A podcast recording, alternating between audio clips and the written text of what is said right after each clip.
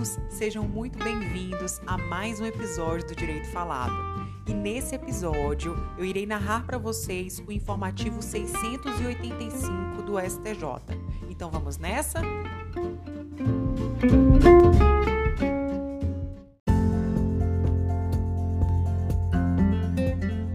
Informativo número 685 do STJ. Nosso primeiro julgado é sobre direito administrativo, tema servidores públicos. O STJ entendeu que servidores públicos federais não possuem direito aos quintos no período de 8 de 4 de 98 a 4 de 9 de 2001. No entanto, fica resguardada a situação daqueles que recebiam as verbas por força de decisão judicial ou administrativa. Então, só recapitulando aqui, servidores públicos federais não possuem direito aos quintos no período de 8 de 4 de 98 a 4 de 9 de 2001. No entanto, fica resguardada a situação daqueles que recebiam as verbas por força de decisão judicial ou administrativa. O nosso próximo julgado é sobre o tema exercício da advocacia e cargos públicos. Para o STJ, o cargo público de agente de trânsito é incompatível com o exercício da advocacia. O exercício da advocacia, mesmo em causa própria, é incompatível com as atividades desempenhadas por servidor ocupante de cargo público de agente de trânsito nos termos do artigo 28, inciso 5 da Lei 8.906 de 94, que é o Estatuto da OAB. Portanto, na visão do STJ, o cargo de agente de trânsito não é compatível com o exercício da advocacia. Ele não pode exercer a atividade de advogado sendo agente de trânsito. O nosso próximo julgado também a respeito de direito administrativo traz o Código de Trânsito e ele fala o seguinte: que é possível a expedição de CNH a motorista que cometa tão somente infração administrativa no período de um ano em que ele está apenas com a permissão para dirigir. O STJ decidiu que a pessoa que foi aprovada nos exames do Detran para a condução de veículos, ela pode, se ela é, cometer apenas uma infração administrativa, receber a permissão para dirigir. Porque essa pessoa, olhem só, que foi aprovada nos exames do Detran, ela recebe inicialmente uma permissão para dirigir com validade de um ano e somente ao final deste período ela irá receber a Carteira Nacional de Habilitação. Só que ela só vai receber se ela não tiver cometido nenhuma infração de natureza grave ou gravíssima, ou seja, reincidente em infração média. Isso é o que prevê o parágrafo 3 do artigo 148 do Código de Trânsito Brasileiro. Ocorre que o STJ decidiu que o artigo 148, nesse parágrafo 3, é parcialmente inconstitucional, excluindo de sua aplicação a hipótese de infração meramente administrativa, ou seja, não cometida na condução de veículo automotor. Para as infrações cometidas na condução do veículo automotor, deve-se aplicar literalmente o parágrafo 3 do artigo 148 do CTB e a CNH então será concedida. Isso porque, se a infração é cometida na condução do veículo automotor, isso gera um risco à segurança do trânsito. Agora, diferente vai ser se a infração foi cometida meramente administrativa, e aí não se deve, nesse caso, aplicar o parágrafo 3 do artigo 148 do CTB, e a CNH pode então ser concedida. Isso porque se a infração é meramente administrativa, ela não tem o condão de gerar risco à segurança do trânsito. O nosso próximo julgado é sobre direito ambiental e o tema é infração administrativa. O STJ decidiu que, para que haja a apreensão de veículo utilizado na prática de infração ambiental, não é necessário que se comprove que o bem era utilizado de forma específica, exclusiva ou habitual na prática de ilícitos ambientais. A apreensão do instrumento utilizado na infração ambiental, fundada no parágrafo 4 do artigo 25 da Lei 9605 de 98, independe do uso específico, exclusivo ou habitual para empreitada infracional.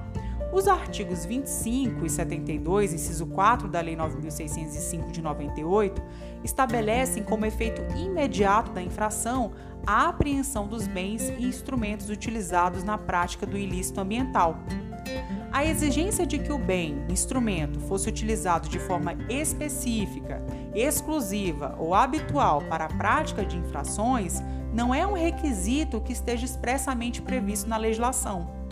Tal exigência compromete a eficácia dissuasória inerente à medida, consistindo em incentivo, sob a perspectiva da teoria econômica do crime, às condutas lesivas ao meio ambiente.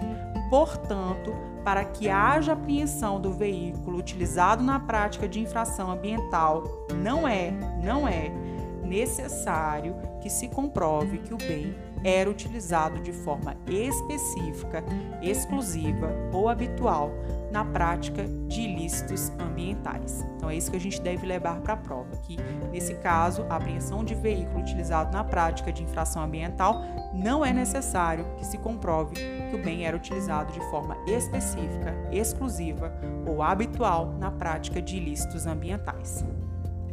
E o nosso próximo julgado trata a respeito de direito civil, tema alienação fiduciária de bens imóveis, e diz o seguinte: que a ausência do registro do contrato de compra e venda de imóvel impede a constituição da garantia fiduciária.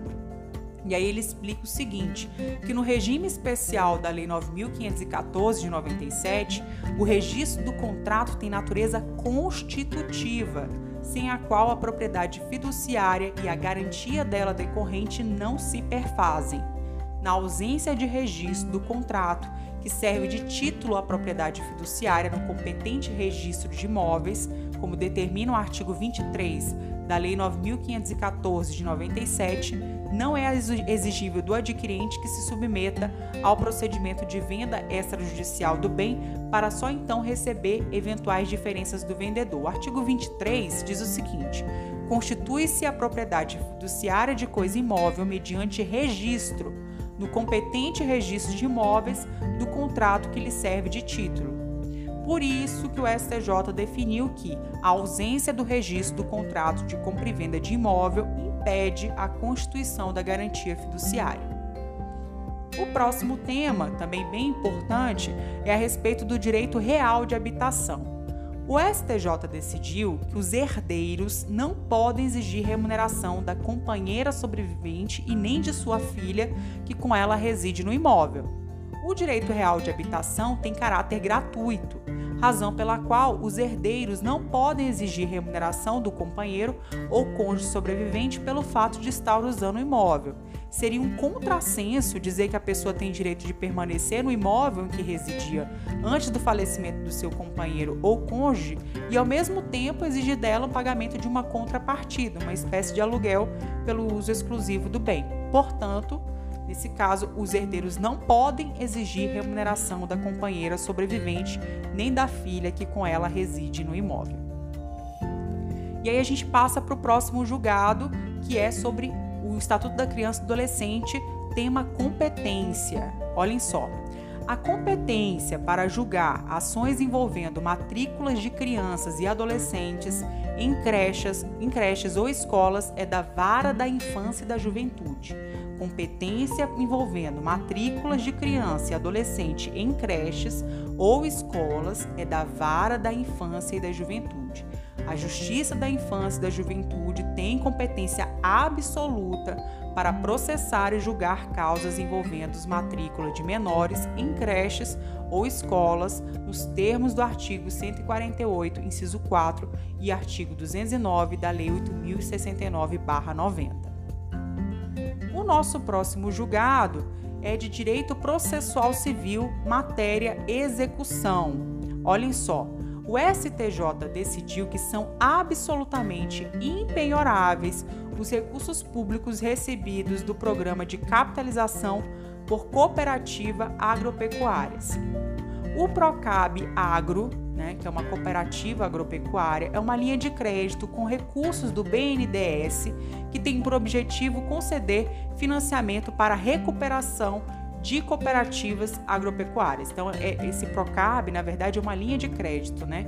E os recursos públicos recebidos do PROCAB podem ser enquadrados no inciso 9 do artigo 833 do, do Código de Processo Civil, que diz o seguinte: são empenhoráveis os recursos públicos recebidos por instituições privadas para aplicação compulsória em educação, saúde ou assistência social.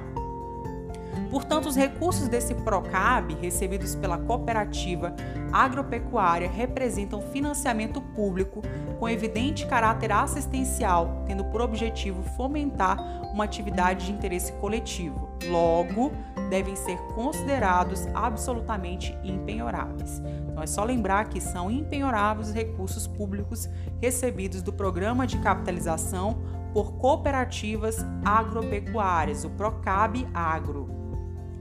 O nosso próximo julgado é sobre direito penal, tema estupro. Bem importante esse julgado, olhem só. O STJ definiu que o mentor intelectual dos atos libidinosos, atos libidinosos responde pelo crime de estupro de vulnerável. O estupro de vulnerável se consuma com a prática de qualquer ato de libidinagem ofensiva à dignidade sexual da vítima. Para que se configure ato libidinoso, não se exige contato físico entre o ofensor e a vítima. Assim, doutrina e jurisprudência sustentam a prescindibilidade do contato físico direto do réu com a, fim, com a vítima, a fim de priorizar o nexo causal entre o ato praticado pelo acusado, destinado à satisfação da sua lascívia, e o efetivo dano à dignidade sexual sofrido pela ofendida. Então, nesse julgado, o que a gente tem que lembrar é que o STJ definiu que o mentor intelectual dos atos libidinosos responde pelo crime de estupro de vulnerável. Justamente por quê? Porque para ser considerado ato libidinoso, não se exige contato físico entre o ofensor e a vítima. O nosso próximo julgado, ainda sobre direito penal, diz o seguinte: exercício arbitrário das próprias razões. O crime de exercício arbitrário das próprias razões é formal e consuma-se com o emprego do meio arbitrário, ainda que o agente não consiga satisfazer a sua pretensão. Então, isso aqui é bem importante, bem provável de cair em prova. O crime de exercício arbitrário das próprias razões é considerado formal e consuma-se com o emprego do meio arbitrário, ainda que o agente não consiga satisfazer a sua pretensão. O crime do artigo 345 do Código Penal pune a conduta de fazer justiça pelas próprias mãos para satisfazer pretensão. O tipo penal afirma que o sujeito age para satisfazer, Logo, conclui-se ser suficiente para a consumação do delito que os atos que buscaram fazer justiça com as próprias mãos tenham visado obter a pretensão, mas não é necessário que o agente tenha conseguido efetivamente satisfazê-la por meio de uma conduta arbitrária. A satisfação, se ocorrer, constitui mero exaurimento da conduta. Então, por exemplo, credor encontrou a devedora, na rua e tentou tomar o seu aparelho de celular como forma de satisfazer o débito. Chegou a puxar seu braço e seu cabelo, mas a devedora conseguiu fugir levando o celular. O crime está consumado mesmo ele não tendo conseguido o resultado pretendido. Por quê? Porque o crime de exercício arbitrário das próprias razões é formal. Se ele tivesse conseguido pegar o celular, nesse caso seria mero exaurimento da conduta.